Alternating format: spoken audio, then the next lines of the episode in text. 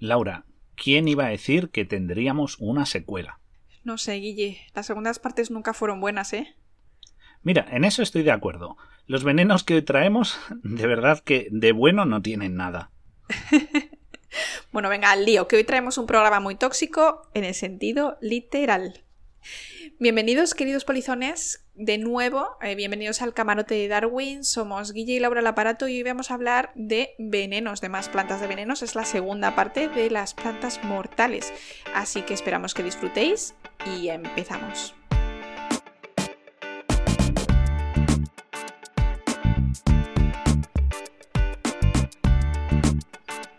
Bueno, pues como bien ha dicho Laura, vamos a empezar con este programa que es secuela del anterior que podéis buscar que estaba dedicado a plantas venenosas de la península y estas también son de la península y son venenosas y la verdad es que algunos polizones nos han recomendado hablar de ellas, así que vamos a terminar de completar este tóxico herbario.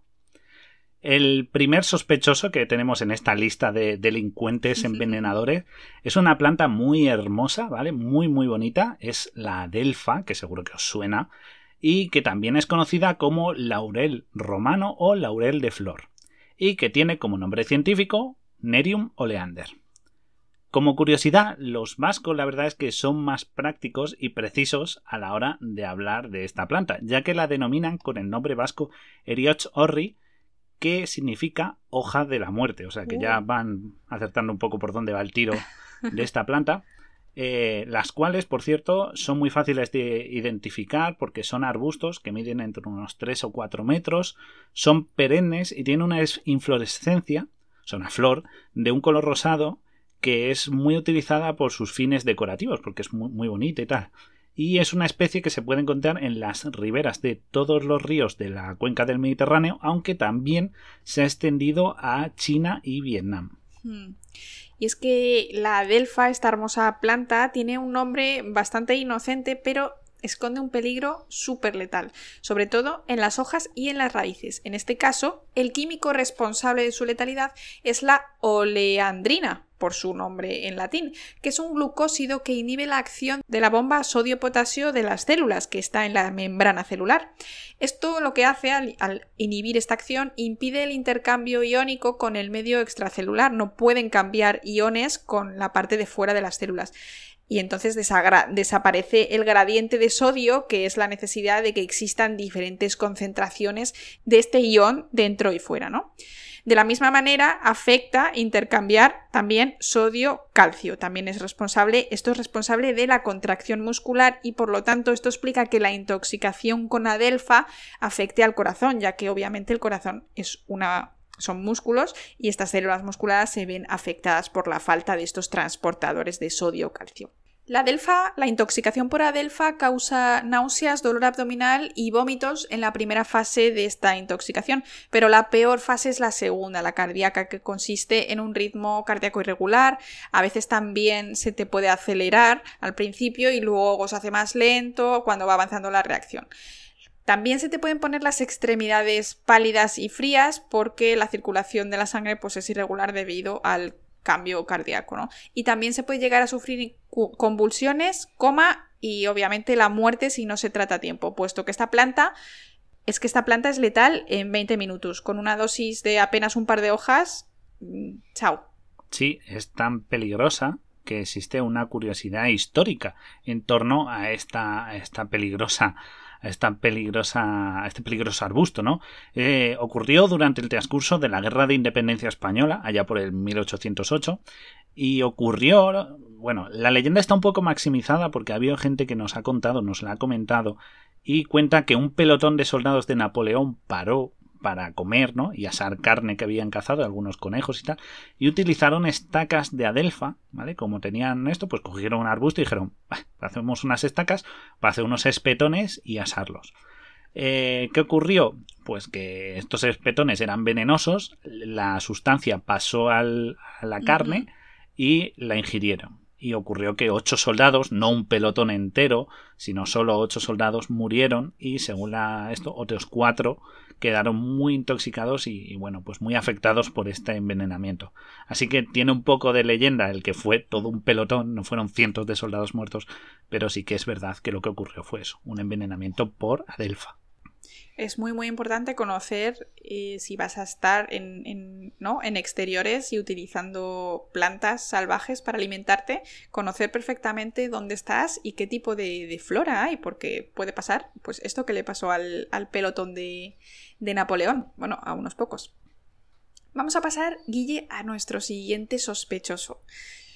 Vamos a hablar de la dedalera, también se conoce como Digitalis tapsi. Es una planta muy bonita que tiene hojas lanceoladas y unas flores también rosadas que son bastante bonitas en forma de campana. Es endémica de la península ibérica y es muy común en el sistema central, que son la Sierra de Ávila, Serrota, Paramera de Ávila, Sierra de Gredos y toda esa zona. Suelen crecer en terrenos silíceos y graníticos y a veces incluso pegada a las rocas. Es una planta súper resistente y crece en suelos muy duros. Esta planta también tiene oleolandrina, que es el mismo compuesto que tenía la delfa, y junto con la digitoxina, que es otro compuesto que no tiene la delfa pero que tiene la dedalera, llega a ser tan peligrosa que con 5 gramos, es decir, un par de hojitas, es súper letal. Llega a ser muy, muy letal. Y de nuevo, aquí tenemos otra leyenda que gira en torno a esta planta. Bueno, dos leyendas. La primera es de origen gallego, porque esta es una planta que, al igual que las otras que mencionamos en el anterior programa, como era Belladona y tal, se asocia a las brujas, más bien a las brujas gallegas, a las meigas, y la leyenda o el refrán cuenta que donde crecen las dedaleras se cree que es donde bailan las meigas las noches de luna llena. Y, curiosamente, pues se tiene como un elemento protector, incluso si se pone en las puertas de las casas en la época de, de San Juan, pues dice que es protector contra los malos espíritus y, y, las brujas, para que no se acerquen.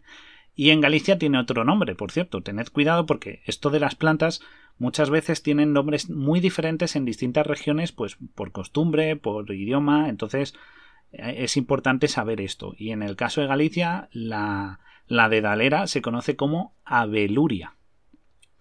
La otra leyenda de la que os quiero hablar es de origen nórdico y habla de que el zorro, este astuto animal, y la dedalera tienen una asociación. Según se cuenta, eh, por aquellas regiones, las hadas malvadas le dieron estas flores al zorro para que se las calzara en los dedos de sus patas y de esta manera ser más sigiloso cuando merodea los ganchineros de los desdichados campesinos.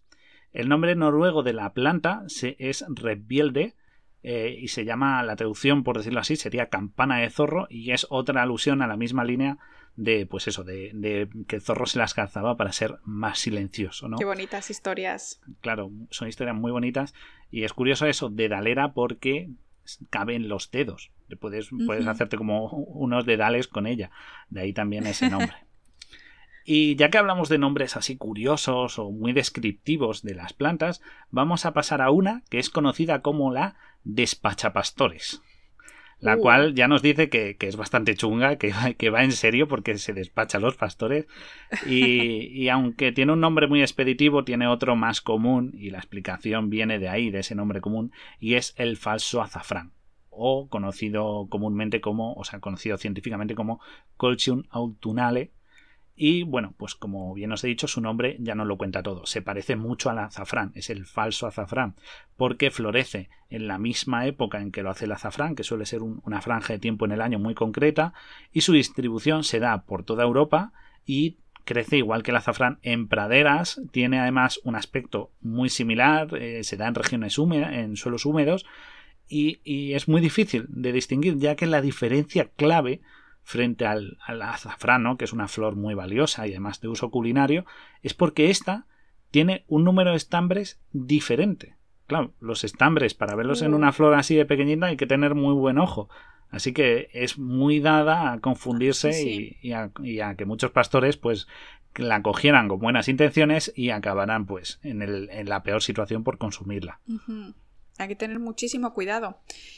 El tóxico principal del despachapastores o el falso azafrán es la colchicina. Es un tóxico que imposibilita la división celular. Entonces, inhibe la metafase, es una de las fases de la mitosis celular y lo que ocurre es que inhabilita la formación del uso mitótico, que es una parte de, de la célula que divide, que separa los cromosomas, al actuar sobre las proteínas del citoesqueleto.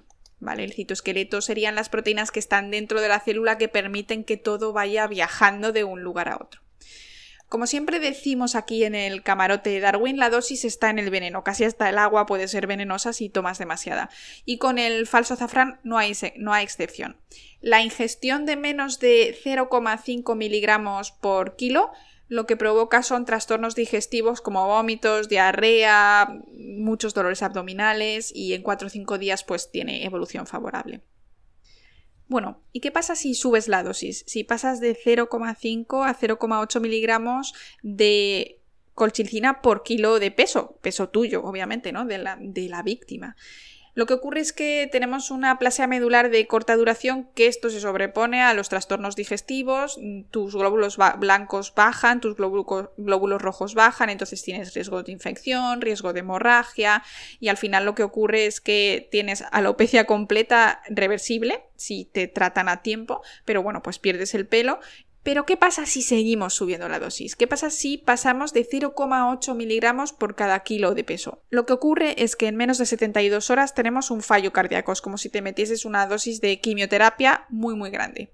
Pero la colchicina no es algo tan negativo porque es un componente clave de, como he dicho, de un tratamiento muy utilizado de la quimioterapia. Esta molécula al afectar a la división celular resulta el tratamiento perfecto para muchos cáncer, porque claro, impedimos esa superproliferación que es el problema que tiene, que tiene el cáncer y por lo tanto frenamos ese crecimiento tumoral. Pero al fin y al cabo la quimioterapia, como todos sabemos, es muy difícil dirigirla solo a los tumores, por lo que eh, tiene, tienes que tenerla en una dosis adecuada para que no termine matándote. Sí, como bien has dicho, este es un ejemplo de que algunas de estas plantas tienen extractos o estos, o estos venenos en, en, dosis muy baja o controlada o muy purificada sí que se ha utilizado para tratamientos, pues ya sea de pequeños problemas de salud, incluso para la gota, por ejemplo. Es decir, no los veáis tan mal porque algunas de ellas están salvando muchas vidas, como ocurre con la colchicina en los tratamientos quimioterápicos. Y ahora vamos a, en vez de hablar de una especie concreta, vamos a hablar de todo un género. Vamos a hablar del género de las eh, peonías, eh, concretamente del género Paeonia, y es una planta que crece en Europa, en Oriente y en América del Norte. Es muy muy bonita, tiene unas flores muy visuales que van desde el blanco pasando por el amarillo y el rojo. Se utiliza, por ejemplo, en Asia, ha tenido un gran simbolismo y se utiliza en el arte del ikebana, del adorno floral japonés y que comúnmente se puede encontrar en muchas macetas y jardines de incluso de algunas ciudades y zonas no y zonas ajardinadas pues los vais a poder encontrar porque son muy muy bonitas y muy grandes las flores. Pero no os dejéis engañar por su seductor aspecto pues esta planta también tiene un nombre que describe bastante bien la realidad que oculta ya que es conocida como la rosa maldita o la matagallinas, entre otros nombres. Y es que las peonías tienen mucha abrina en altas cantidades. Esto es una toxoalbúmina que está presente en diferentes plantas y es tremendamente peligrosa polizones. Una es una proteína inactivadora de ribosomas, por sus siglas RIP. Qué siniestra casualidad, la verdad.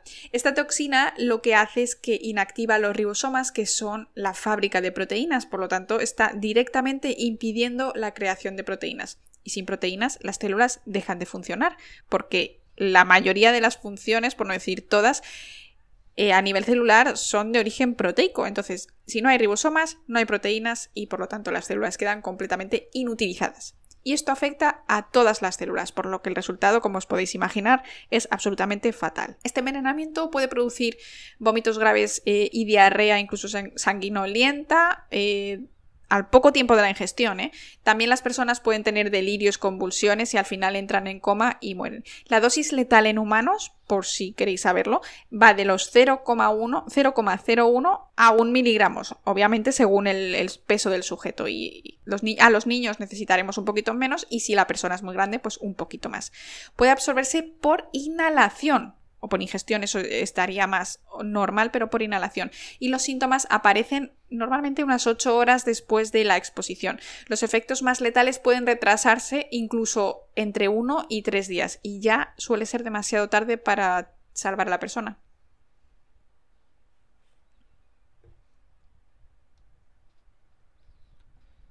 Pero como os habréis fijado a lo largo del otro programa y de este, eh, la sustancia tóxica se parece mucho al, género de la especie. Por ejemplo, el de la colchicina viene del colchium, la oleandrina del oleander. Y en este caso, la abrina no se parece a peonia por ninguna parte. Pues, ¿por qué ocurre esto? Porque la abrina viene de, una especie que se llama Abrus precatorius, ah. Que es más bien conocido como el regaliz indio, y es una planta muy característica por tener unas semillas de un color rojizo con un punto negro y, es originaria de la India. O sea, no tenemos que preocuparnos por esta, que sería la versión más potente, con este veneno más potente, pero no hay que preocuparse porque, como digo, está en la India. Aunque ha llegado a ser muy peligrosa aquí en España, ¿Por qué? Pues porque hace unos años sus semillas rojas se pusieron muy de moda, al ser muy duritas y muy bonitas, para hacer pulseras, pulseras de la suerte o pulseras de la amistad. Y se mm. volvieron una moda y a día de hoy siguen bien, se siguen viendo en algunos puestecillos estas pulseras hechas con las semillas, sin saber que se están poniendo en la mano por decirlo así, una bomba de relojería de planta de unas semillas tremendamente venenosas y mortales que además son, se pueden inhalar, con lo cual si se rompen o agrietan, es posible que acabes inhalando esta sustancia que de nuevo en esta especie está mucho más concentrada. Así que si sabéis de alguien que las tenga o si las veis, no las compréis y si alguien que conocéis las tiene, que las tire a la basura, no las rompa directamente a la basura, porque es muy peligroso y no es no se confunde con otra especie. Esta especie es la única que tiene este tipo de, de semillas. Y como otra curiosidad más, seguro que os suena mucho el ricino.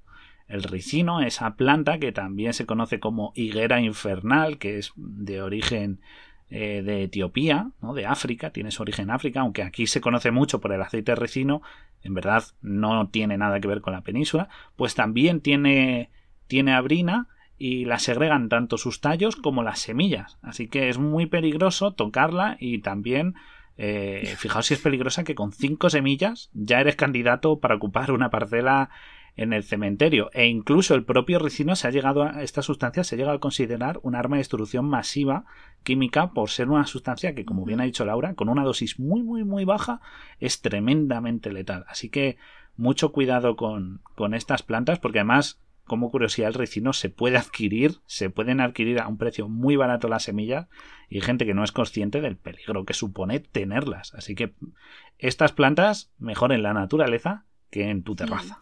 Ya sabéis, eh, también googlear estas especies, ¿no? Pues cómo son las semillas de ricino, cómo son las semillas del regaliz indio para tenerlas controladas, porque aquí en el podcast pues no os lo podemos enseñar. Pero bueno, para cerrar polizones vamos a hablar de una planta tremendamente venenosa, que todos los oyentes habréis consumido muchas veces a lo largo de vuestra vida. Una planta muy fácil de adquirir a un precio extremadamente económico que se llama Petroselinum crispum. Esta planta procede de la cuenca del Mediterráneo y está en todas partes, en huertos, jardines, bordes de caminos y además se ha extendido a toda Europa e incluso Asia. ¿Qué? ¿No os imagináis qué planta es? Pues me refiero al perejil. Y diréis, pero Laura, ¿cómo va a ser venenoso el perejil si lo tomamos todos los días?